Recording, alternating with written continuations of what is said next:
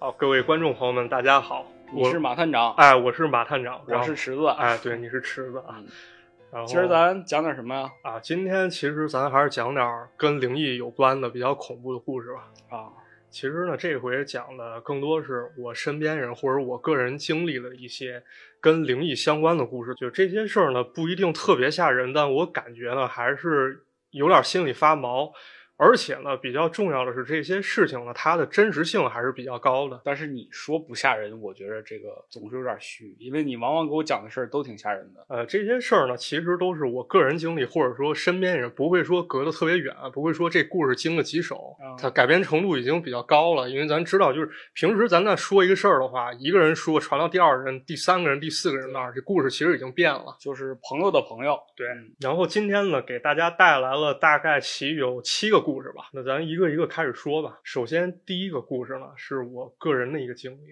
就是嗯我在高考之前住进了一个比较奇怪的一个老楼。然后高考前呢，因为我学习不好，那我家里其实就比较着急，就想想一些方法把我圈住，然后强制让我进行一个学习。于是呢，我爸我妈就开始想在学校旁边给我寻思，给我物色一个楼，因为本身我们那学校嘛，我是在石家庄上的学，那时候其实周围的楼吧，首先一个它不是很多，第二个情况呢，它这个楼吧，其实大部分都是比较老的楼。最后呢，我爸妈就在学校旁边，呃，也是经朋友介绍找了一个八十年代的这么一个楼。好，先跟大家说一下这个楼啊，这个楼其实就是北方非常非常常见的一种楼房，它在一个特别狭窄的小区，周围环境其实特别不好。然后当时呢，给我想看的这个房，它在顶楼，这个楼一共有六楼，就住这个六楼。顶楼呗。对，这顶楼六楼呢，一共住三户，但其中两户呢，就应该是没有人。反正我在住的过程中呢，就根本没有人见过有人说他出来进去或怎么着。啊，对，这是这么一个关于小区的这么一个状况。这房是啥样儿？这房当时租的是一个两居室，大概其有六十多平，不到七十平。呃，分两间，一间其中比较大，也就是我学习和生活的主要的这么一个房间。嗯，然后另一间呢，其实比较小，它也没什么家具，其中就有一个铁架子床，啊，很简陋。对，但这间屋子呢，平时我是一般不去。这间屋子为啥？就是我感觉这间屋子平时它比较发暗，你嗯，不管是去学习或者睡，其实就感觉不是特别好，所以我一般是住在那比较大那个屋。这个屋呢，我住进去以后，差不多过了有半个月吧，那时候已经开学了，我是暑假的时候就把这房给租了。开学以后上两星期学，就开始有怪事儿发生。什么什么怪事儿？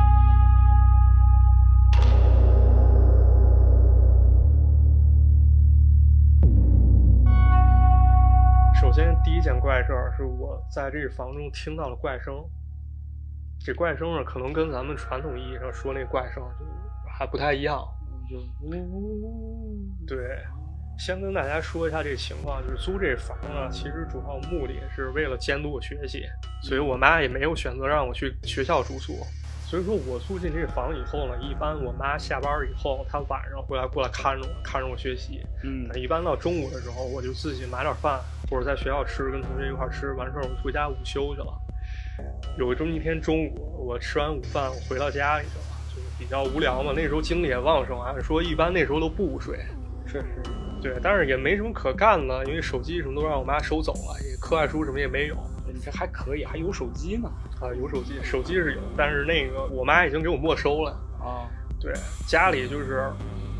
电视也没有，房东收走了。对，然后只陪伴我只有一些参考书，你肯定不能看那找乐。还，有那一屋柜子、衣柜什么乱七八糟的。对我也不能说瞎倒腾是吧？这就是你跟大议会聊会儿天儿，对，那多怪啊！是吧对，然后所以呢，吃完饭以后比较百无聊赖，我就开始躺在床上，你说哪怕躺会儿吧，我也不睡，嗯，就躺。这个时候呢，躺了没多久，听见屋顶上突然传来一阵比较奇怪的声音。屋顶，对，你家不是六楼吗？对，就是奇怪的，就是我家在六楼。先跟大家说一下这怪声是什么啊？这怪声不是说这悉悉索索这声音，比如说敲门声，还不是这种，是一个人也在不是说那话种哦弹珠掉在地上，啊，不是，完全不是，它是我敢确定啊，它应该是由人发出来的。为什么呢？哦它是感觉有一个人在说话，哦，对说话，对，但是奇怪是说的、说的什么我完全听不懂，哦，是吗？对，它就是完全没有意义的音节。这怎么形容呢？就比如说咱们在键盘上随机瞎敲几个字儿啊，嗯，就完全完全不知道他在说什么。哦，对，比如说那个阿波茨德俄波哥，你就没法相信它是一个句子，完全听不懂什么意思。而且还有一点呢，就这声音不断在重复，重复的这一一句话，我也不能说它这是一句话，啊嗯，只能说是一个声音不断在重复，不断在重复。有有点儿后背发凉了，开始。对，但这时候呢，我敢保证啊，我不是说是鬼压床做梦听见这些怪声，是，啊我就是保证我那时候是清醒了，我甚至还站起来，就是去听这声音来源，你嗯可以就是冲着那个棚顶可能听一听，是吧？对，去嗯听一听。他一直在说，说了得有五六分钟，这声音一直在。哦，对，但这时候家里其实也没别人，五六分钟还挺长的。挺长，就这段时间他一直在说，呃，没有意义的话，也不知道这到底是哪儿传来声音，听着像是从楼顶传进来的，但是我非常确定啊，就是按说这个楼其实它是能上到房顶的，嗯房顶它它有一个那种就是一一个板儿，就那个拿板子盖住上面那个，它它哦不让乱七八糟人上去。我我清楚的记得它是有铁链子拴着的，也就是说正经人他不会上去，或者说他特别无聊上去说这话。嗯是，就是你正常说话也得是，就是你能听懂嘛，是吧？对咱就哪怕是无聊，你喊两嗓子，这些东西也都是咱能明白的东西。对，嗯，他这个声音呢，我也确定不是我家邻居，不是街坊邻居发出来的，因你为也没见着嘛，对这俩人。那两户正经，你要说他那儿住着人，他平时出来进去，我肯定能知道。嗯，因为挺长一段时间我是不上学，自己在屋里复习。他要出来进去，我肯定会知道。是，对，但这个事儿吧，其实我也当时没有感觉太害怕，因为我小时候吧，其实听到过类似的声音。我不知道就是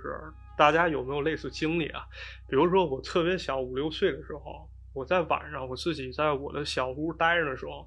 我听到过有一种声音，类似于拿卫生纸湿了卫生纸擦玻璃那种声音。哟，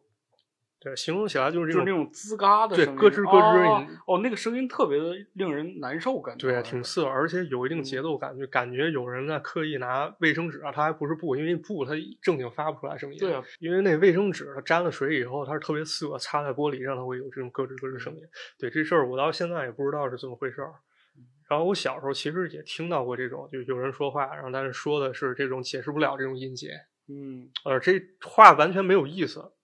没有任何意义，但一直在重复。就是在念叨，其实就是，对，嗯，所以这事儿呢，当时其实也并没有当回事儿啊。我听了一会儿，他既然就是不再重复了，啊，我就该干嘛干嘛去了。但是又过了一段时间，然后又发生了一件我感觉啊还是比较可怕的一个事儿，就是我在中午经历了我人生中第一次鬼压床。啊，鬼压床，给大家解释解释，反正应该一般都知道，但其实就是说你躺在床上，嗯，然后这个有意识，但是你动不了，对，嗯，这是我人生第一次。虽然说这鬼压床是正经，其实它是有医学或者科学解释的， 是，但那次呢，感觉还是比较非比寻常吧。还是一天中午，啊、我放学了以后，在家还是无聊，我就这个在床上躺着。当时那会儿开学正好是九月份儿吧，九十月之间。嗯，那时候按说中午其实阳光还蛮刺眼的，我开着窗户，阳光照进屋子，感觉其实在床上躺着，感觉还是挺舒服的。对，暖阳嘛，对，我在床上躺着，其实当时没打算睡，但是暖阳这么一照，迷了迷瞪，还挺舒服，我不知不觉就给睡着了。我也不知道睡了多长时间啊，这个就醒了。醒了以后就感觉睁不开眼，睁不开眼是一种什么感觉呢？这个鬼压床过朋友可能会有这种感觉，就是你眼睛感觉是半眯缝着，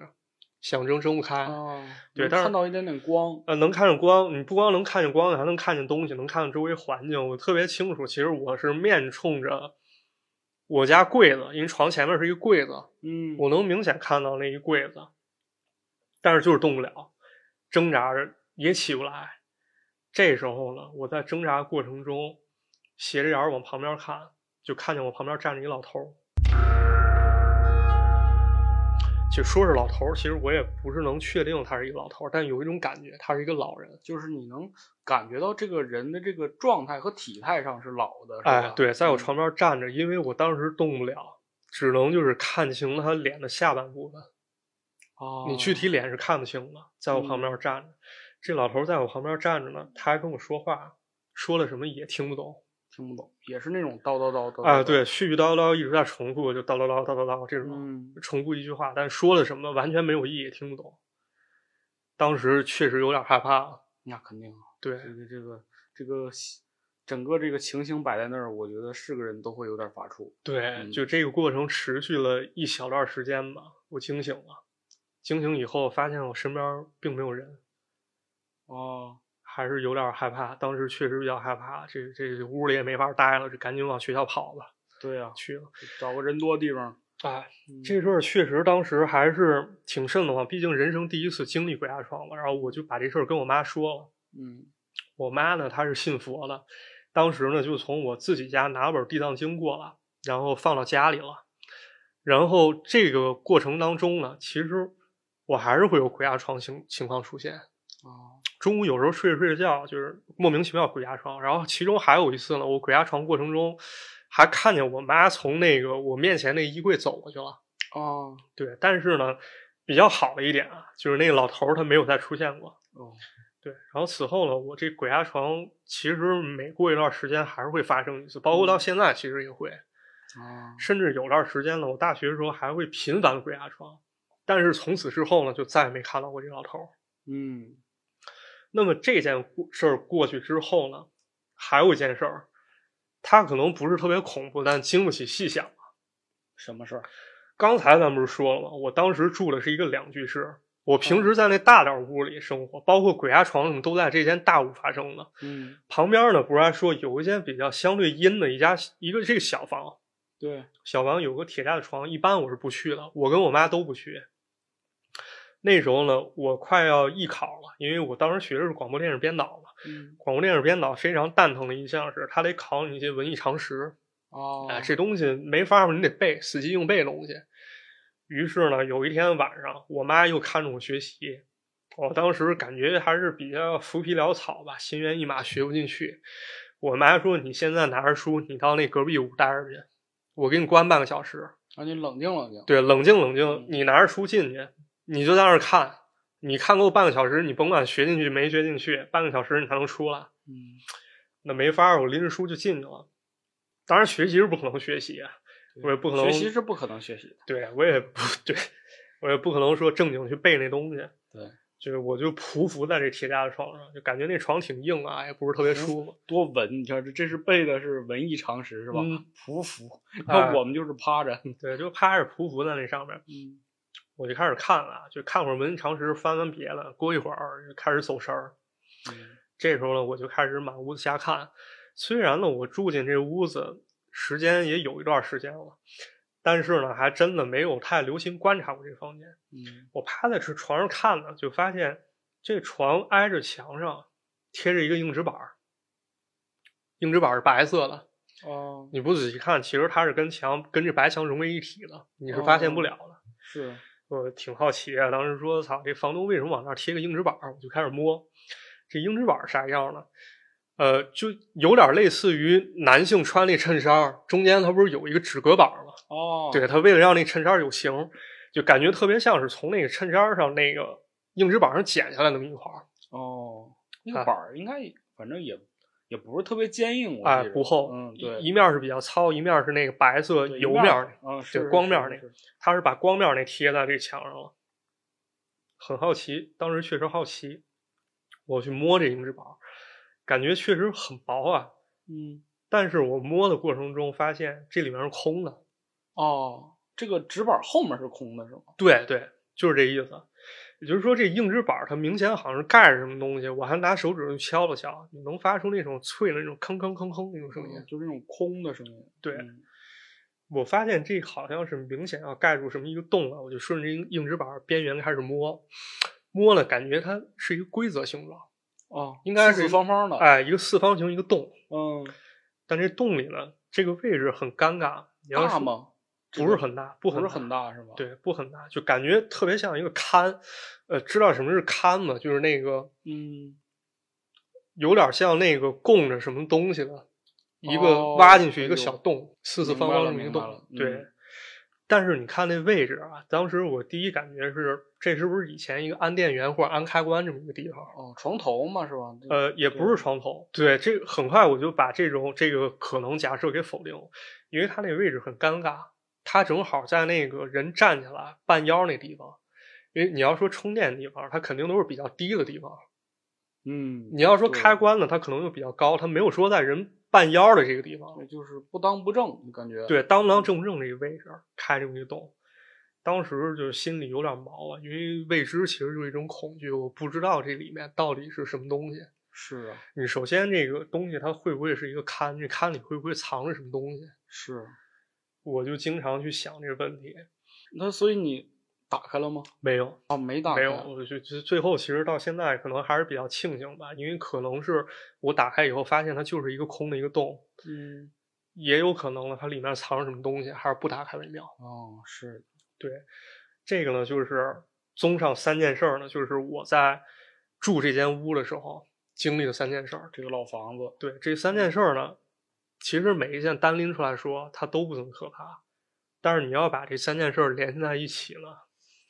嗯，我已经构思出来一个故事了，感觉，对，嗯大概是这种感觉。先是是的我在屋里听见。房顶上传出来怪声，然后被鬼压床，又看到一个老头儿跟我说话，对，另外，在屋里呢又发现这么一个洞，被纸板盖着。反正那段时间呢，一年时间我都在那个房里住着，嗯，感觉其实真的不是一个特别好的体验。所以说，其实屋对于人来说还是蛮重要的这一点。确实，就其实包括我搬走了以后，很长一段时间我都没跟我妈聊关于这个屋的事儿。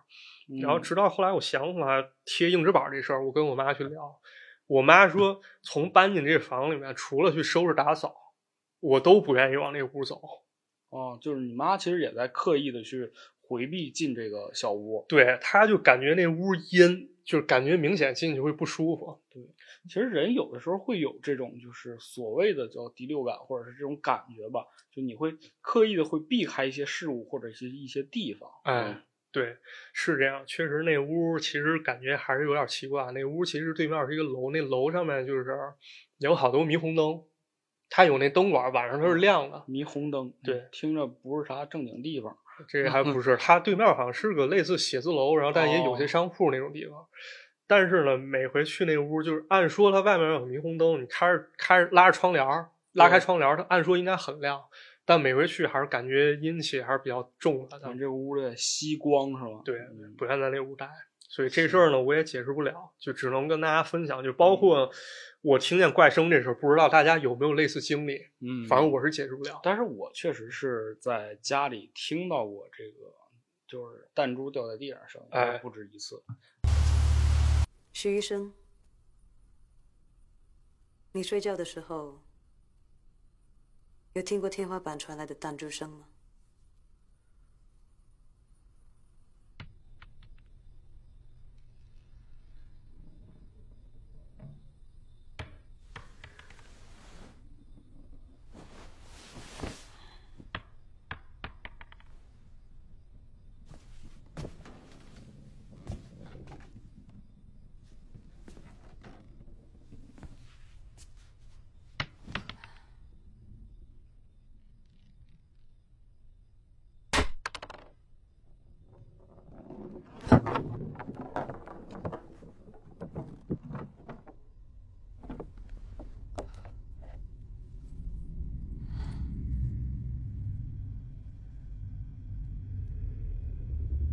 关于天花板上的弹珠声，有很多种说法，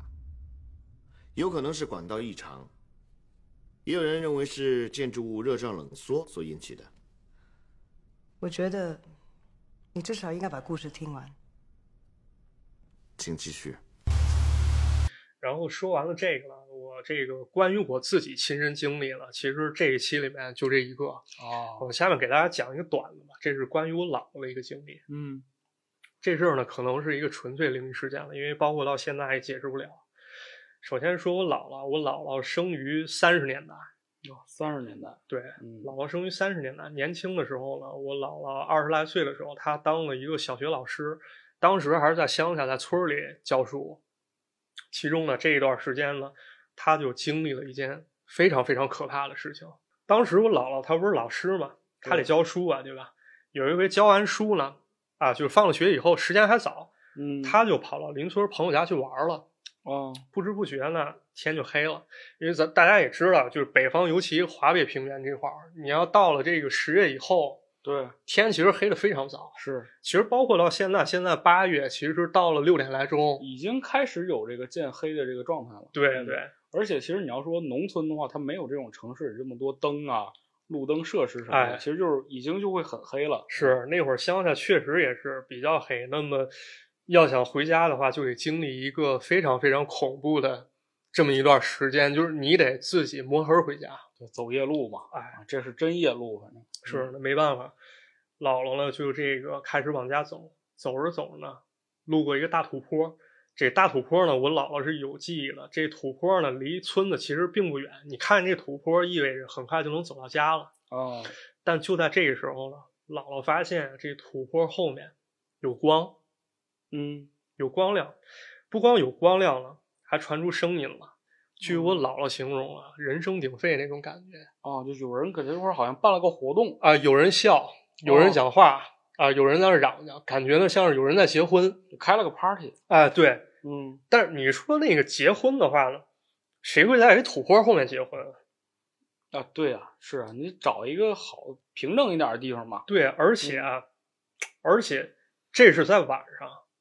据我了解，有些地方它确实是在晚上结婚，像南方一些城市，确实不多，对北方咱讲的都是赶早一早上去接亲嘛，对接亲一般都是在中午结婚，而且对以对十二点为界。你就观察吧，你要在北方参加一婚礼，到十二点，如果新娘子还没到的话，你看那家里亲戚肯定脸上挂不住。对，这一般呢就是中午结婚，晚上的其结婚其实也有，但我只经历过一次啊，就是晚上结婚它是二婚，就或者是说，就是说我们这个仪式已经走过了，晚哎上大家请大家吃个饭，对然后大家伙儿聚一块儿，就走一个这个吃饭的这么个流程。哎，嗯对，但一般这种晚上结婚，它其实比较低调了。对对对，，不像以前，不像这个就是正经正常中午结婚的弄得那么喜庆。是啊，嗯，姥姥经过土坡的时候呢，就看到了这种，哎呀，不能说看到，确实看到光亮了，听到这种声音了。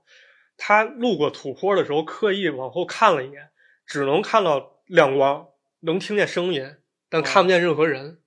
哦，就是这个声音和这个光线是确确实实存在的，但哎是什么都没看到。对，嗯，但这时候我姥姥已经不敢说，咱再绕到土坡后面，咱具体看看什么情况吧。是正常人都不敢。其反实正已经很害怕了。你对说要正常人在路上看到这种情况，你第一反应其实应该是你可能好奇，可能往那儿瞅一眼，嗯，但更多心里想的是赶紧回家。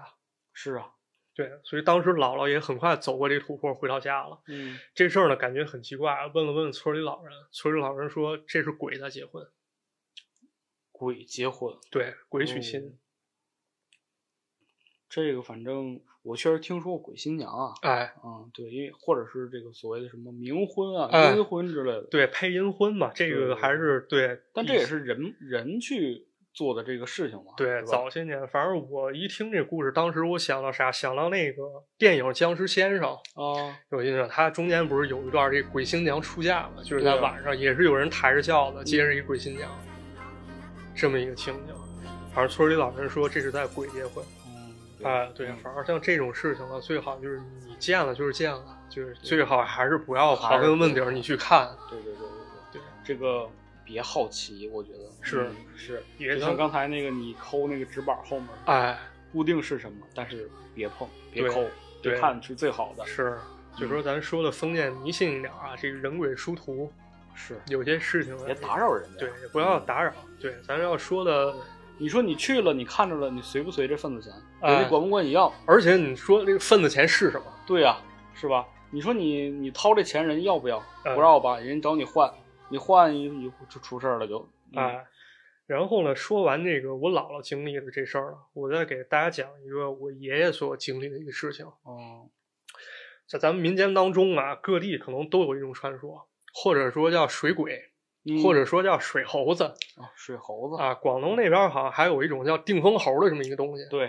啊，嗯日本叫河童，是的，呃，可能叫法不一样，但大概其说的都是一种水生生物，是的，是呃，的长着人的模样，可能也不能说人啊，但是跟人一样有四肢、有躯干、有头，对，就是类人形吧。哎，嗯，类人形的这么一种东西，会拉人下水。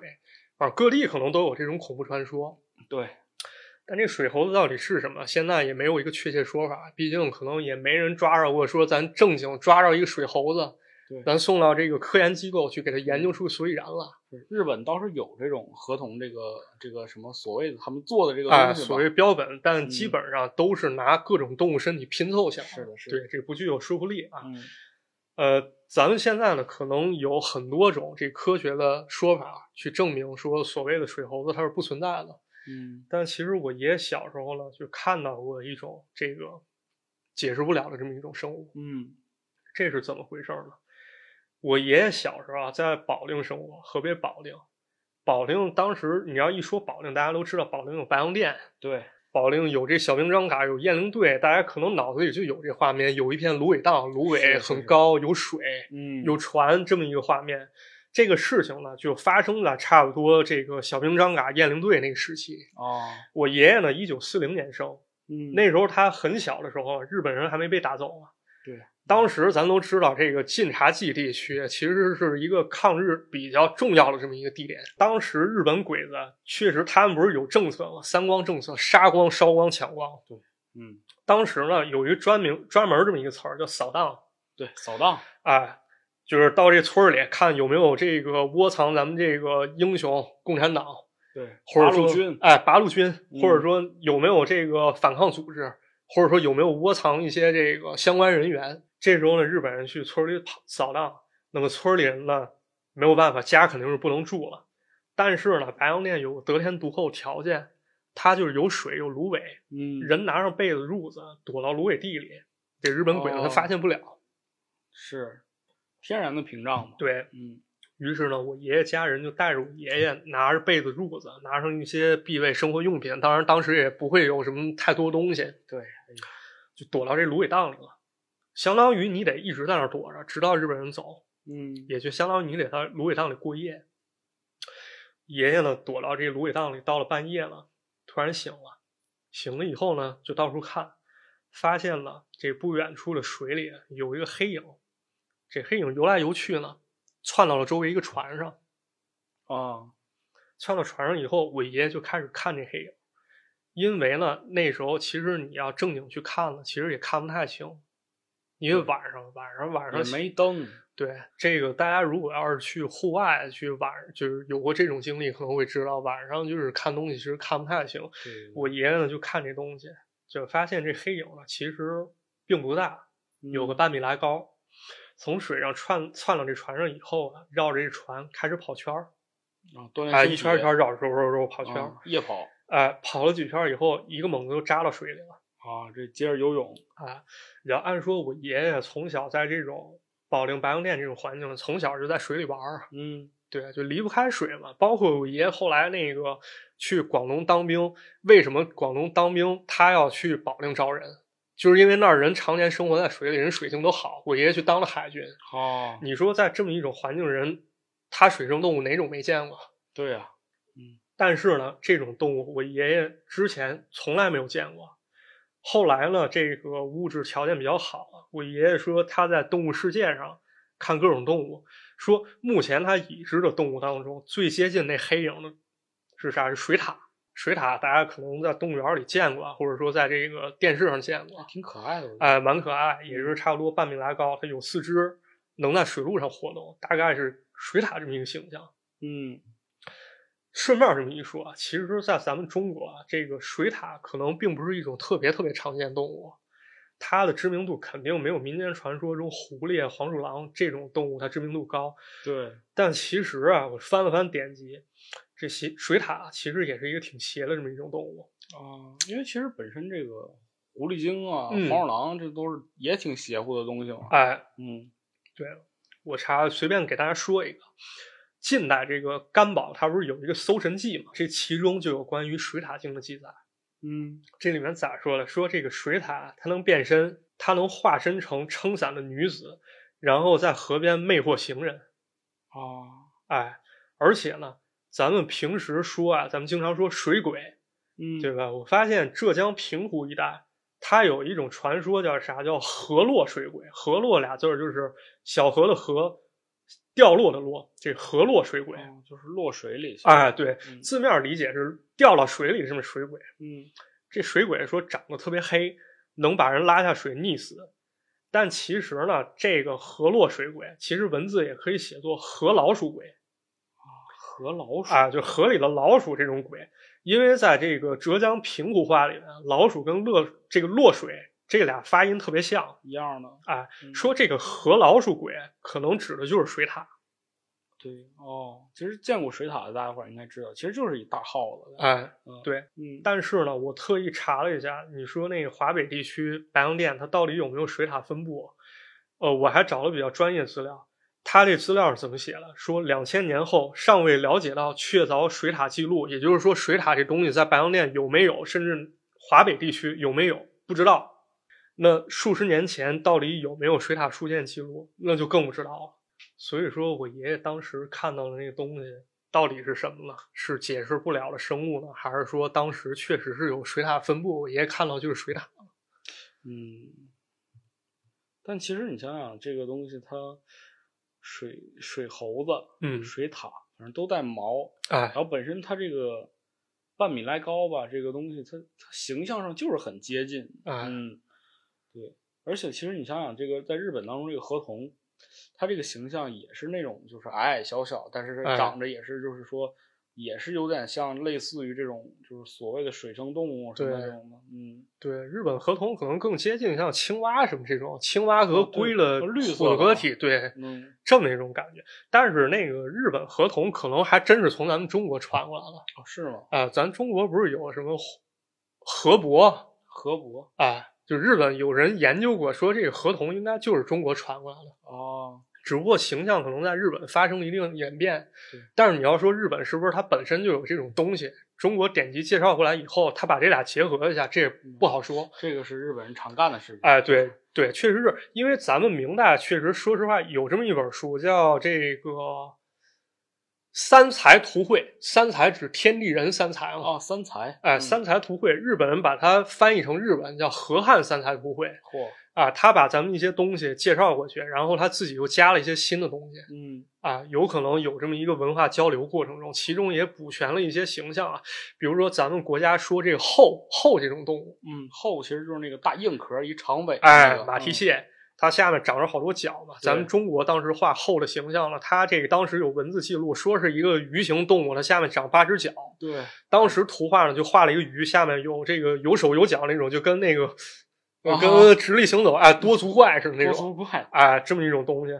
但日本人画厚了，他就真的画成那种厚了，就咱们那见现在百度照片那种，啊对，就一模一样那形象。脚很多嘛，它不止八只，我记着。哎，对，因为可能日本临海嘛，他见这东西见的多，对对对，不像咱中国那个文字记载，交给文人再去画，他画的时候就加上自己一些想象。是，而且后这个东西好像还是个挺远古的生物。哎，对，远古生物，我记着我第一次见的时候还挺害怕的，就是它、哎它这个外形啊，就是有点那种灰棕色嘛，哎硬壳，然后带一个大长尾，但是翻过来之后，就是那个腿那个密集程度啊，哎，就你看起来可能有点不适。我觉对，得，跟那异形有点像，而且据说这个后的这个血的颜色是蓝色的蓝色，对蓝是色吧，？没错。嗯，对对对，啊，这个这个咱说完了，水猴子是吧？嗯，嗯水猴子。那么说完这个了，给大家再讲一个，这个是我听一个叔叔给我讲的。嗯，这故事其实我听的时间有点长啊，这听的是我小学的时候，细节呢可能有点儿记不太清了，但整个故事我是能记全的。这叔叔给我讲这故事是在一个饭局上讲的。这叔叔呢，他当过兵，哦，对，当兵的时候呢，他们那个所在的队伍有一个规定，他这士兵啊是要值夜的啊是的，这肯定啊，这啊值夜班嘛，站岗。啊，但他那个站值夜啊，他还不像咱们理解这种站岗放哨这种站岗，啊，他那个值夜呢，他是要巡逻的。哦，就哎是去这个军营里，啊，对，他这军营里也有一定的建筑，嗯，他和战友的任务呢，当时就是在一个楼里面做巡查，看看有没有什么特殊情况，嗯，有特殊是情况及时上报，没有就在这儿转。对，但这个楼呢，有点奇怪，为啥呢？因为总有人说啊，这楼到半夜以后，它会出怪声。啊，又是怪声，也是有一人唠叨叨是吗？呃，也不是老叨了啊，这怪声当时他听说了，光说是怪声，也没具体展开讲。嗯但咱仔细想想啊，就是说咱这个军营啊，到了晚上军训过同同啊这个朋友，或者说当过兵朋友，可能都知道啊，呃，军人作息生活其实很规律的非常规律，啊到晚点儿上就熄灯嘛。啊。对，人拉了熄灯号以后，你是不能满世界走动的，而且你不能说话，对，嗯所以说这个楼啊，当时已经交代了，晚上它是没人的。哦，对，因为你要碰着人以后，那是特殊情况，你要上报的。所以说，按说不该这楼里会出现人。嗯，呃叔叔呢，跟几个战友半夜就在这楼里开始巡查，呃巡查巡查，听见楼上啊有人跑动楼上啊，而且这楼上啊还不是那种脚步声，它是噔噔噔噔噔跑来跑去哦啊，声音一会儿在头顶，一会儿又到远处。就跑过去了嘛。哎，嗯，这个楼顶确实能上去了。碰着另外一波巡逻队了。哎，当时那个叔叔啊，跟这个战友比较血气方刚，可能觉得这是危险的情况，是啊，迅速上楼。遇着军贼了可能。哎，对，嗯军人的行动雷厉风行，赶紧上楼去看，嗯一看没人，跑下楼去了，赶紧追啊，周围也没人。就没人。那楼因为它是比较空荡的，周围、哦你军营其实一般都会比较空旷啊，它这楼也不例外。嗯，周围其实就这平地、水泥地是，啊，周围打着手电帽到处一照，而且军营其实本身就很就是很简单那种的，对，哎，就是楼和楼之间可能没有太多的这种结构性的东西。哎嗯，对，，是，还是没人。还是没人。对，嗯，具体咋回事呢也说不清，但这种情况还发生了不止一次就是都是这楼里，啊。叔哦叔他们是比较负责任那种士兵，他不会就认为这个这事儿他们是是啊往楼上跑，然后哎遇着胆儿小就是往楼下跑。哎是他们比较负责，就发了誓的这把这捣乱人抓住，嗯，也没当什么这灵异事件，嗯但回回去回回都没抓着过人啊。这事儿什么情况具体咱也说不清了，也不知道。这叔叔呢还给我讲另外一个故事，这故事是他战友发生的，是个真实经历。这个战友呢，当时他不在军营了，他在家，家里晚上呢，他一个人睡觉，睡觉呢，按说睡觉其实好多人其实他睡觉并不老实。这种大有人在啥叫不老实？就是比如我睡觉，我不会说像特别板正这样睡，啊，啊、肯定仰了四仰八叉，胳膊腿儿到处一伸对，来回动。啊，是不是？早上起来，你看那被子，有时候那被子还有褥子都到床底下去了，就跟床搏斗了一样。是是是，这叔叔呢，就是这种人，他这战友就是这种人，嗯，呃，睡觉伸胳膊伸腿儿的这么睡。结果有一天晚上出事儿了，怎么着？半夜呢，这叔叔醒了，呃，他也是四仰八叉睡，手呢是伸到他床外边去了。哦，在这个过程中醒了以后，他一看，呃胳膊悬在床的外边，嗯，感觉有人在摸自己的手。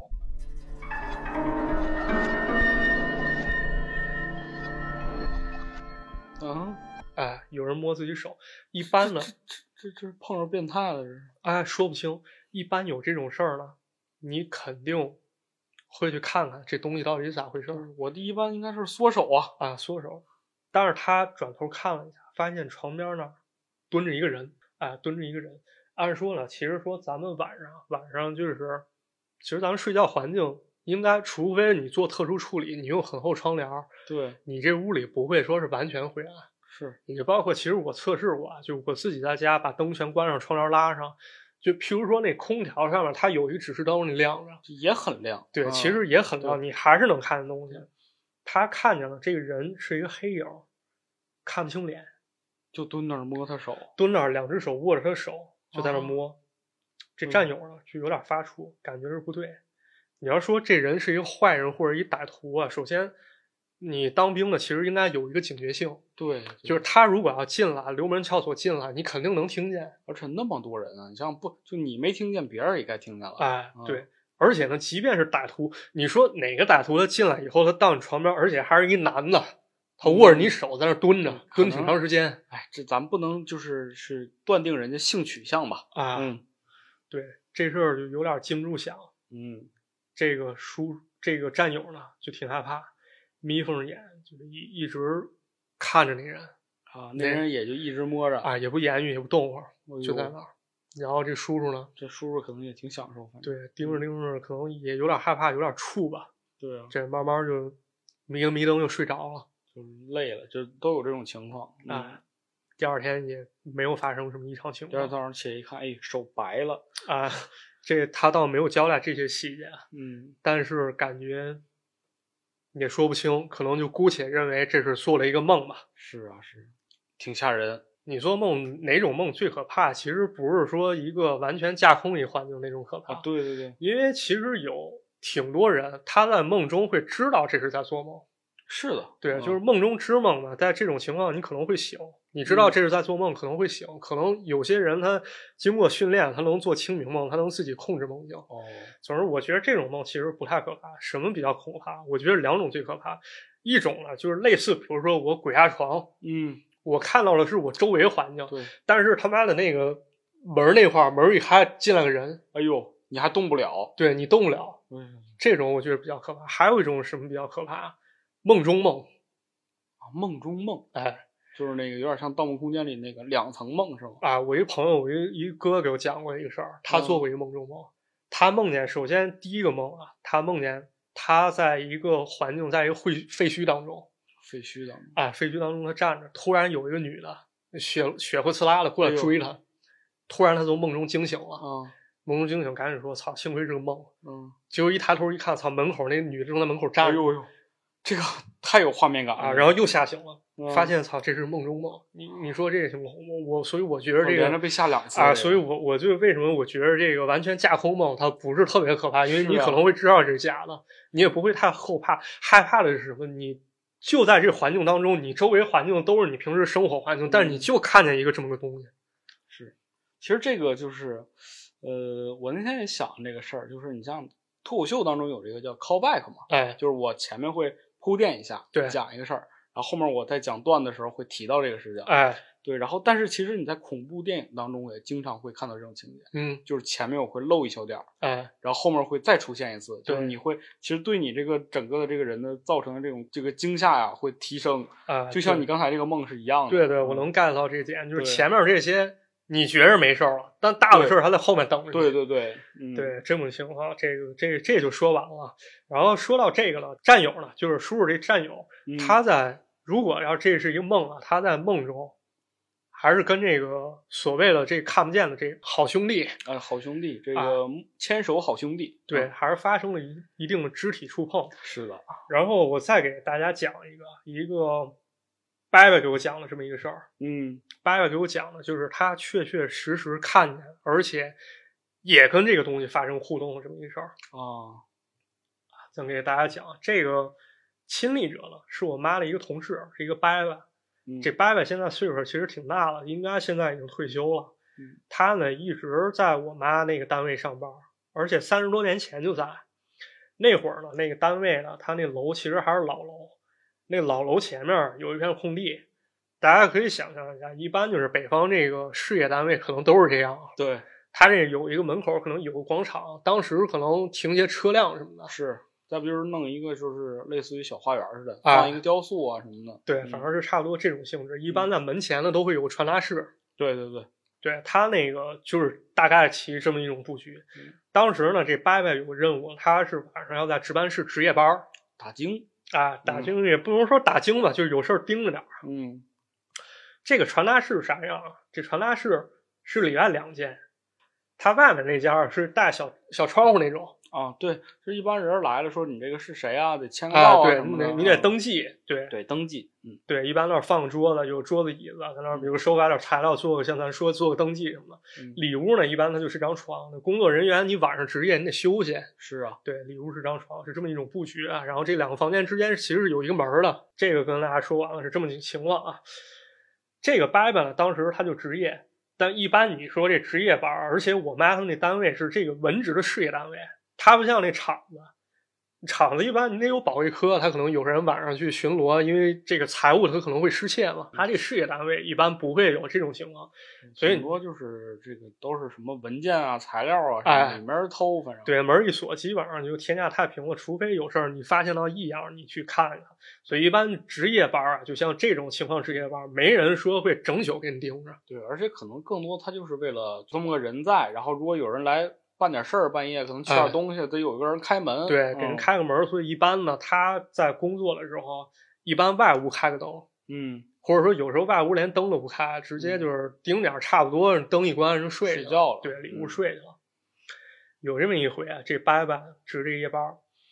也是睡到半夜，半夜起来了，听到鸟叫，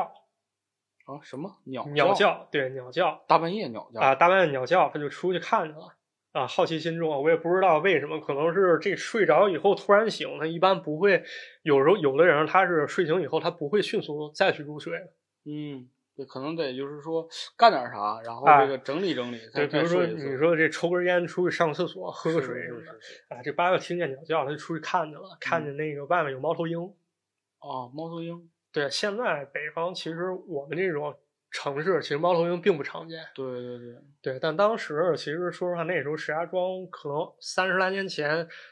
嗯八十年代吧，那会儿其实那个时候其实农村和城市这个差别还不是那么啊，大，差别不大。其实那个地方我去过啊，那个地方离我小学特别近。说那时候其实我们小学可能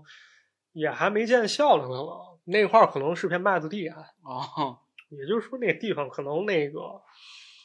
比较荒凉，比较嗯偏，还是、对对，肯定不能用现在眼光看。所以那时候有个猫头鹰，其实还是比较正常一事儿。对，这巴巴呢觉着挺有意思的，操，他就逮那猫头鹰去了。还逮那猫头鹰啊，野生保护动物不让逮，对，当时可能没那概念吧，但是你要说人逮鸟，你要没点技术手段，你肯定逮不着。是你你至少得会飞一声儿，对，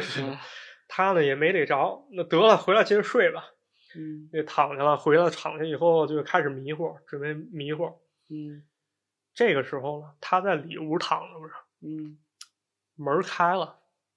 哦，就是里屋外屋里屋这门开了，，对，那这整个灯外屋灯也是关着的，他只能感觉这门儿开了，而且不像是那风吱呀一下那吹开，因为你要风吹开，它是一个从快到缓的这么一个过程，是有人把这门儿推开了，啊，推开以后呢，他感觉看到一个人影进来，又是一一一个哦黑影，黑影，而且进来以后呢。他把这门儿给关上了。当时这伯伯他说他是有点害怕，没有马上嗯起来。这肯定的，呃，因为你也确实不知道进来是谁啊，因为他睡这一觉也没看表，不知道几点了。这可能是凌晨，也凌晨有可能呢，他会有交班同事，他可能来早了，嗯当然也有可能是坏人，所以他也没言语，就在那儿装睡。他是怎么想？他当时想的可能是想让对方先闹出点动静，哦。所以先没言语。这个是这样，就是你看，比如说，如果家里进贼了，嗯，其实如果他真闹出点动静，他可能自己就害怕了，哎然后就走了。对对他怕的就是说把这个主人惊醒对，嘛惊醒。嗯，你要是装睡，可能这两个相安无事也就没事儿了。对，嗯但我我事后我分析啊，我觉着未必是贼，因为贼他应该不会偷收发室吧？你说收发室他也不放什么重要东西。对，放点钥匙串儿，嗯对，钥匙串儿倒也有可能啊，他可能偷这钥匙串儿来了。对，然后再往屋里进嘛。对，那咱接着往后讲啊，具体他是啥？这个黑影进来以后呢，没言语也没开灯，一步一步的就照着这白白这块儿走过来了。啊，奔着人来了。哎，咱刚才不是说了嘛，就是说这个晚上，其实它那个环境可能也不完全是全黑，尤其是你躺下以后，你闭会儿眼，你熟悉这黑暗环境以后，你其实看不太清，但又能看见点儿东西。这掰回来就眯着眼儿假装睡觉，就是看，这么个黑影就走过来了。走完以后呢，嗯，开始伸手，拿这手呢就摸这掰掰这脖子，又又开始动手动脚。对，非常非常轻，摸这脖子。嗯，一开始呢是一个手摸，就可能先是指头摸，先先先先慢慢来。哎，慢慢慢慢整个手掌都摸过去，相当于一只手把这脖子开始贴住了。啊，就整个都握住了。对，过了没多久了，另一只手也上来了，也开嗯始摸。一只手还不爽，还得两只手。对，最后这两只手成为一个什么状态了？咱这个脖子它不是一个圆柱形吗？啊就像有点像你用两只手去掐住人脖子这么一种动作。啊，哎，两只手都扣到这脖子上了。都扣在这脖子上。然后呢？然后呢，这伯伯当时确实有点毛了。是啊，你这是杀人灭口啊！你这是啊，果然就冲这方向开始发展了。这么个东西开始掐他脖子，哦，开始使劲儿了。啊，这感觉是冲着这要命来了。对，对，这波白这伯伯呢，就看着这东西，他掐的越来越紧了，有点害怕，这可能急中生智了。他想起来了，咱们以前睡那床啊，就是尤其那个早些时候，咱们没那开关，都是那灯绳。啊，对，一一蹬，对，尤其像这设计，以前那盖房设计，它那灯绳一般都设置在离手边比较近这种。对，床边嘛，嗯对跟咱对现对在这个避火在床边是一样的。哎嗯，对，这掰掰呢就壮着胆子喊了一声，另一只手猛一拉灯绳，发现屋子里什么都没有，一开光灯亮就没了，是哎对吧？没有，操，那这这地方肯定没法待了。当然了，这那那这地方你你也没法出去是吧？外面更黑，是啊，这这咋办？那就只能开着灯，里屋外屋都开着，等天亮了坐那儿等着。啊。我天，这一宿可真是够够难熬的。是等到白天了，同事们都来了，把这事儿一说啊，就是大家可能有信的，可能也有不信的，因为啥？因为大家其实都没遇到过这种事儿对，这这还遇到这种事儿还是少。啊。嗯那慢慢的，这个班儿也得上啊，班儿也得值，慢慢的这事儿就差不多忘忘却了，也忘却了。但是呢，又过了一段时间，嗯有一回这伯伯他媳妇儿过来，过来陪他一块儿值夜。啊，这掰掰呢，到了晚上，他跟他媳妇儿说：“你要困，你先里屋睡去，我把这门关上，我外头看会儿报纸。嗯，他还是心里有点害怕”。对，这阿姨就先到里屋睡去了。睡着睡着，突然听见他喊了一声，掰掰对，赶紧进里屋看，你说这咋回事？做噩梦还是啥？嗯，那阿姨说啥？说那操，有人刚掐我脖子，哟，这总理又回来了这这还是那黑影啊。啊、哎那么可能说这黑影这么个东西，它其实可能根本就没走，啊，一直在这屋里。对他可能就在这屋里，他不知道是寻找机会还是干嘛。啊，这之前这八位得着经验了，一直没在这屋睡过，啊结果这个、这个阿姨过来睡来了。对，对，这阿姨遇见过，但这事儿呢之后也就没再发生过，因为后来这楼可能它又重新改建了，哦，对，这收发室可能挪了地方了，这嗯这种事儿类似事儿就没再发生过。还挺吓人的。嗯，这个事儿呢，咱事后分析一下啊。这个事儿它有个细节是啥呢？就是看见这黑影之前，这伯伯他出去抓猫头鹰去了。哦，对，抓猫头鹰了。啊，咱平时看这猫头鹰呢，咱那个小时候可能看过那画报，那猫头鹰都以什么形象出现？要不就是捕鼠能手，嗯，对，要不就博士。说这猫头鹰跟智慧联系在一起，是呃，戴个博士帽，戴个眼镜，戴一个那种单片眼镜。哎，对，它跟智慧联系到一块儿。嗯，说这跟智慧联系到一块儿，它是一种西方的概念，好像是从古希腊那块儿沿袭下来的。啊，但是在中国，啊中国南北方还不一样，南方认为猫头鹰是好的东西，因为它能嗯抓耗子。对呀、北方觉着猫头鹰是不祥之鸟。怎么说？猫头鹰民间民间有说法，说这东西叫报丧鸟，也叫逐魂鸟。尤其呢，咱们民间不是有这老话呢，就是说这个夜猫子进宅无事不来，嗯，或者说这个不怕夜猫子叫，就怕夜猫子笑。这夜猫子啊，有说法说指的就是猫头鹰。哦，夜猫子，对猫头鹰。那嗯，咱解释一下，咱解释一下，不怕猫头鹰叫，就怕猫头鹰笑，这是啥意思？这是啥意思？说呢，这个猫头鹰啊，它平时会发出正常的叫声，但有时候呢，它会发出一种比较急切声音，这声音听上去我也没听过啊，说特别像人在笑的这种声音。啊你，说大半夜啊这笑怪不是这大半夜笑怪吓人的。多吓人是吧？为啥说它不祥之鸟呢？就是有一种说法啊说这猫头鹰这么一笑就死人，科学可能有解释，我不知道对不对啊，我听过一种解释，嗯，说这个人死之前啊，它会分泌一种可能叫尸胺这么一种东西是啊，啊，就是咱们可能说这种尸臭吧，就尤其那种难闻的味儿，就咱们说这个尸味儿嗯，啊，尸臭味儿。猫头鹰呢，它有时候它是食腐的，呃哦吃对点对儿对腐烂是东的西，它嗅觉比人灵敏，它闻到这味儿，它就会去找。但是呢，它又真正没看到死人，人这这人可能是将死，嗯，说这猫头鹰啊找不着吃的，又闻到味儿了，它着急，它就发现发出这种类似笑声这种声音，可能是这么一种解释。那咱们再回过头来想啊，就是这八月半夜听见猫头鹰叫了，他又过去出去逮这猫头鹰了，嗯，那是不是正在这节骨眼儿上，正好撞见什么不干净东西，还给带进来了？这猫头鹰呢，我理解着它可能是一个信号，对，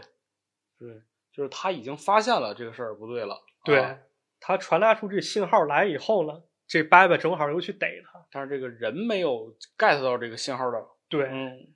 所以说呢，民俗一些这个不太好的一个说法，有一些它可能真的有点道理，是的，嗯，就类似这禁忌，咱最好还是不要去触碰啊。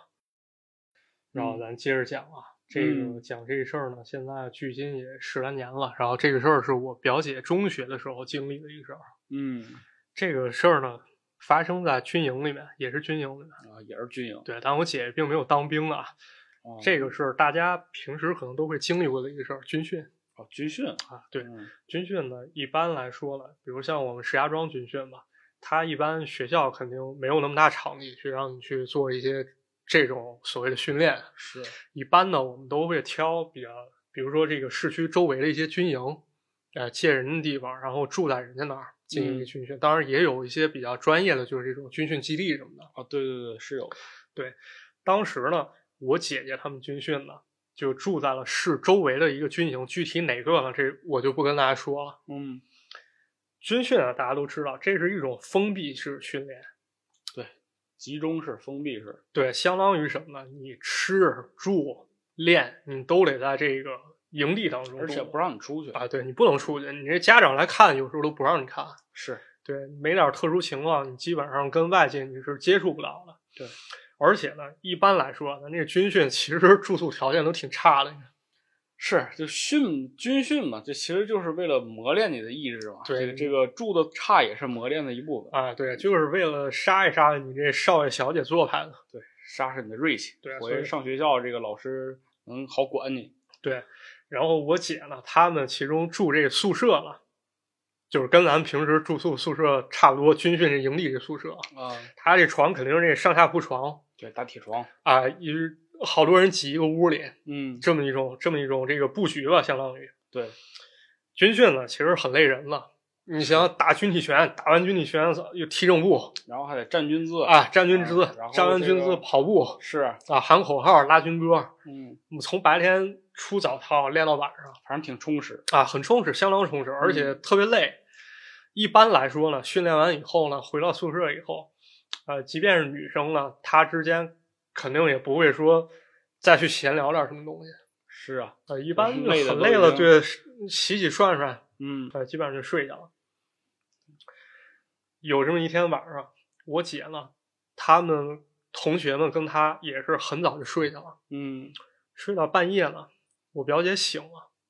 醒了以后呢，突然发现宿舍门那块儿站着一个人。一般呢，这个宿舍呢是一个门，嗯门进来以后就是一个屋子，可能那长方形一屋。啊，然后沿着这个墙边就都是铁哎，床对，他沿着墙边儿铁窗，他就看见这个门儿那儿站着一个人，其实距离那个床是很近的，啊，站着一个人，这人呢穿着一个格子衫，嗯，具体长啥样看不太他清。是一当程序员儿。呃有可能嗯看见这个东西以后，我表姐下意识觉着这是她一个同学，嗯，是，可能是，就是这功夫可能没穿军训服吧，穿一对格子衫儿。是因为长得挺像的，一个穿格子衫的这么一个人。嗯，呃，她可能就是想叫一下这同学，啊就是你干嘛呢？大半夜在那儿躺着站着，啊？轻声说了一句：“干嘛了？干嘛了？怎么怎么还不睡啊就是这吓唬谁呢？？”呃，说了这么一声，轻声一说了，呃，对面那人也没言语。啊，没听见呗，可能。啊、我姐又下意识的就往她同学那边看，嗯，发现她那同学就在那儿睡着呢，对，那站站着着根、哦就是他以为的那个人，其实哎在睡着呢。就是站着那人根本不是她同学，哦，操，她就有点害怕了，是啊，然后就开始就是也不敢大声嚷嚷，对，就赶紧想叫同学嘛，她其也实不敢，这个人就是遇到一些事的时候，其实不像电影或电视剧里演，对一下啊啊一下，对对叫上，对，其实更多的情况下都是属于是一种发懵或不知道怎么办的情况。哎，嗯对，她呢就是稍微提高点声音，就喊同学，哎，醒醒醒醒，啊，有人进来了，有人进来了。嗯这时候呢，有几个同学就醒了过来。啊醒了以后呢，他们都看见门口那儿确实站着一个人，哦，因为晚上确实挺晚的，稍微有点光能看见那儿站着一个人影，是穿着格子衫，但是呢，这人脸是看不清的，看身条还有轮廓，感觉应该是一个女生，啊，就在门那儿站着。还行，是个女的，不是个男的。哎，这几个女生其实都挺害怕的。嗯，你说半夜突然进来一人，就即便他真的是一个人，你没事儿进我们宿舍干嘛？你还在那儿站着，你也不说话不言语。对你，你好歹你动一动是吧？对，这个时候呢，我表姐又想喊人，发现离床最近就是那个离这人最近那个女生，嗯，就离格子衫最近那女生，她还在床上睡着。其实他们之间距离已经很近了。哦，他想把那女生叫醒，但其实想想又不太敢把她叫醒。我怕惊到这个人。哎，对，嗯怕把她吓着。然后呢，几个同学一合计，有其中一个女生呢，她在睡之前，因为这军训其实熄灯以后她是断电的，嗯，你开不了灯。她呢在枕枕头旁边放了一手电棒，哦，他把这手电筒点着了，往那边照，手电筒一照，这人就没了。哦，手电筒一关，又出现了，啊， 哎，就这么一个情况，这个就是还没走，对我以为是给吓走了，结果还在。哎，还在，就重复了几次，还在，他们就真的害怕了。就你说这是一人啊，你不会说一照他就没了。对啊，你要说鬼吧，确实有点像鬼，嗯，穿着个衣服，穿着格子衫，但脸是看不清的。对，因为我确实也听说过，好多人都说说那个撞过鬼的人，挺多情况下是看不清鬼的脸的。过了一会儿，嗯，大家还是害怕呢，不知道怎么办呢，这东西飘走了，飘走了。啊，飘走了。哎呦，我表姐形容了，她当时可能有点害怕，也没太记清。她说大概其有点像鬼片儿里面那鬼魂飘飘忽忽、晃晃荡荡飘走那感觉，哦，反而也是穿墙而过是吧啊、飘了飘，反正它就没了，哦，这么一情况。嗯，第二天呢，这事儿肯定不得了，大家就开始聊这事儿。聊着聊着，隔壁寝室也有人说看着了，嚯，就是飘那屋去了。对，大家七嘴八舌就说这事儿，这到底怎么回事儿，也没个结果，就认定这可能是一个灵异事件了。后来呢，开学以后，这事儿可能有一种解释，说军训这个军营啊，本身它就不是特别正常，不正常，它并不是说这个地方啊它本身是坟地或者怎么着，嗯，说这个军营其中出过事儿，因为这个军营呢，它可能专门有这么一个地界儿，它是专门为这些学校服务的，哦，也专门是军训，一届人一届人来，包括就是军训嘛，它可能有时候也不是光接，就是安排在开学这段时间才军训。你看，像我们小学的时候，我们是选了个当不当正不正的时候，我们是自愿参加四年级我们也是。啊，我们好像快冬天那会儿我们去军训，是的，我记得我们当时还是一个暑假，然后以这个暑期夏令营的这个这个这个名义啊，说说哎跟大家伙儿说说我们这有一个军训，对嗯，然后这个还得花钱，我记得。啊我是哦们。当时我们家长一听，哎呦，军训好啊，给对，孩这子是锻炼磨锻练磨练，结果去了净受罪，反正也不知道这钱花给谁了。啊，对，咱说受罪啊，好多可能就是身体上、精神上一个磨练吧。对啊，但这个军营接待过很多届学生，嗯，就有一个女生，她是真的受了大罪了。怎么回事儿啊？咱说那个军营啊，军人，军人其实是一个很高大、很伟大的一个职业，是啊，保家卫国，参与训练，当然，这肯定是好的。但是不排除有那么一类人啊，咱管他叫啥，叫军痞。嗯，尤其那个不知道池子小时候有没有听过啊，就是比如说家里认识一个人，这家孩子特别操蛋，啊男孩儿，我知道这事儿，就是嗯说怎么说呢，就这个孩子不服管，哎，特别淘，管不家了里人就说这个怎么办啊？就送给部队吧，让部对队给他管理管理，对，送到嗯军、军队去说锻炼锻炼，一般都说锻炼锻炼。锻炼锻炼。，对，这个军营里呢，就出过这么一个军痞，嗯，可能是有一些不良习气吧，尤其军营里面情况确实特殊，一般都是男兵一块儿训，嗯，其中呢，他就当上了教官。当上教官，在训练一届的时候，他看上一个女学生，哦，在厕所里面把那个女学生给强奸了。强奸以后，可能怕事情败露啊，就是这个慌不择路，反正手不择断嗯啊，，不择手段，给人弄死了。这个对惨案就发生了，反正是，啊所以说这个穿格子衫的这个，他究竟是人是鬼，这咱先不说啊。就嗯是是鬼的话，有可能会是当年受到折磨的那个女生。所以说这事儿综合来看，可能还是挺惨的。好了，我再说最后一个吧，啊，最后一个，这事儿是我们阿姨同学的亲身经历。那阿姨其实我还挺熟的，嗯，距离现在也有几十年了。我妈呢，之前她是在幼儿园当园长，哦，啊，上学的时候学的专业呢，就是这个幼儿师范幼师专业幼。师，对我妈当时在那学校呢是个专业学校，我理解可能有点像现在这虎镇蓝翔这种啊，对这种这种学校。然后我妈那个朋友呢，当时跟我妈是同学，当时我妈是走读，那个同学呢他不是本地人，他就需要住宿。嗯，那个朋友那阿姨她是属于特别用功的那种，啊，这是属于学霸，对，你说当老师吧，其实当老师还是一件挺难的事儿，尤其是当幼儿老师。是你需要耐心嘛？对，教这些小孩儿，而且你还得正正确给他灌输一些概念。对，所以他要懂的其实还是比较多，比如说幼儿心理学，你还得讲故事，嗯，讲故事讲得好，你可能还会得懂教育，是吧？还得就是，比如教小孩儿唱歌，你就得学弹琴。哦，对啊，所以当时弹琴是一个挺重要的业务能力。对，那这个阿姨之前呢，她也没学过弹琴，学了以后呢，可能学的不是特别好吧，嗯，她就经常跑到琴房去练琴。就是刻苦练习啊，嗯这个琴房呢，它是在这个教学楼里单独一间，里面有琴，她可以去练。哦，这阿姨呢，有一天她又去练琴，练着练着练到比较晚了，练琴出来以后呢，看见门口站着一女的，嗯，这女的呢，长着头发啊，长着很长头发，披肩长发，长上头发，长着头发， 她她不是一个那个秃头女性啊， 啊，长着很长头发，披肩，穿着条裙子，但这女的她是靠墙站着，就相当于背着人站着。哦，这阿姨呢属于自来熟那种，嗯你就过去跟那女的搭话，说：“哎，同学，怎么着？你你在这儿站着干啥啊你也练琴啊？啊？您练琴？说那个我练完了，马上关门了，可能大概这种对话吧。嗯，是，”这女的也不言语，一直始终背面冲人家。嗯那阿姨说：“这怎么着？怎么这么没礼貌啊？咱看看他是谁吧，看我认不认识。嗯，就把头这个往他脸那边转。这女的很奇怪，你头从左边过来，她把头转到右边去；你从后面再绕回来，从右边想看她脸，她要转到左边去。就老老背着你，啊，始终你就看不见她正脸，都是背着。这这有点儿啊，阿姨看到这块儿，突然一下毛了。怎么的呢？你看不见她脸，这不觉得有点怪吗？咱把这事儿联系一下啊。首先，这女的披肩长发，穿着个裙子，这阿姨可能跟并不认识她，嗯，在琴房门口站着，孤零零一个人，而且背对着墙站着。你去看他，始终他不给你看正脸儿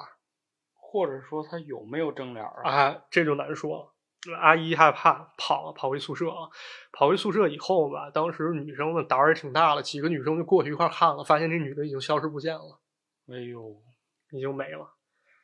这是这么一个事儿啊。这个事儿完了以后呢，学校里这件事儿传开了，那么导致什么？导致学校开始出面辟谣，说这是无稽之谈，说这是无中生有。说我们每个人都有脸，啊、说这个学校其实根本没有这么女的，不要听信谣言。但如果要是你是这事儿亲历者，你会发现这绝对是学校为了维稳故意跟你打哈哈。哦，这看来不止一个人遇见了，我当时呢跟我妈聊这事儿的时候，我说这阿姨其实还挺幸运的，嗯就是她当时意识到了，赶紧跑了。你要说再这么斡旋几回合，你突然发现她长着一张鬼脸，啊或者说根本没脸，对呀、就前后都是头发，你想想啊，，对，这不就恐怖了？我妈说，其实倒也未必是你想的这样，因为你分析这事儿吧，你得结合当时环境。怎么个着？我妈上学那会儿吧，他们那学校其实特别很特别乱的，尤其你想想，他们学幼儿师范，当时幼儿师范，包括现在，其实学这个男生很少，啊，对，是的，就是对现在学师范的也是男生很少，对，尤其是幼儿师范，基本上清一色都是女生。那么在这么一种环境呢，不免就有周围一些地痞流氓想做一些这个不法的勾当，想作奸犯科。比如呢，比如，比如那个他们那学校晚上就有流氓顺着墙爬进来，啊，然后更恐怖一次，在宿舍说就有这么一个流氓，穿爬一疙瘩衫儿是吗？呃，这可能还不是啊，这这没啥关联。有流氓顺着这墙就爬到他们楼上了，然后隔着窗户开始敲玻璃，然后说：“小姑娘，您把窗户打开。”我靠，这太明目张胆了！啊，对，就导致有段时间那些就是现在的阿姨，啊当时的小姑娘们，就拿大棍子放枕头旁边儿，对，这么一个事儿。所以呢，这事儿这么一分析呢，我们还说这长头发女的未必可能未必她就是鬼，她没准儿呢就是当地一个地痞流氓，她为了混进学校，啊他，故意戴个假发，穿个女装女装大佬，啊。他一一被发现又没成功，他就赶紧跑了对，然后你你看他，他他为了不让你发现他是个男的，就 赶紧啊，侧对，脸儿赶紧把脸给夺下来。嘿，对，这有可能。当然，这事儿到现在你要说有个盖棺定论说法，我觉得这也嗯，不好说。但我觉得挺合理的，哎，嗯，这几个故事听完之后，哎呦，这个加上我们今天录制这个点儿啊，嗯我总感觉反正这空调是应该往上调几度。啊，是嗯这这也半夜两点了。对，反正就是这些故事，嗯，大家听一听呢，就是当个故事听也行。但是对如果你觉得有意思呢，你可以也可以搜集一些相关的这些有意思的事情，然后也对可以在留言啊讲给我们。对，讲给嗯我们听听，就包括咱们这个节目中提到，比如说听见怪声啊，对，对，或者说你们那儿对于这些民俗，像鬼结婚啊什么的，有没有什么一些说法，也可以留言告诉我们。那么感谢各位朋友，我是马探长，我是池子，我们下期再见。拜拜。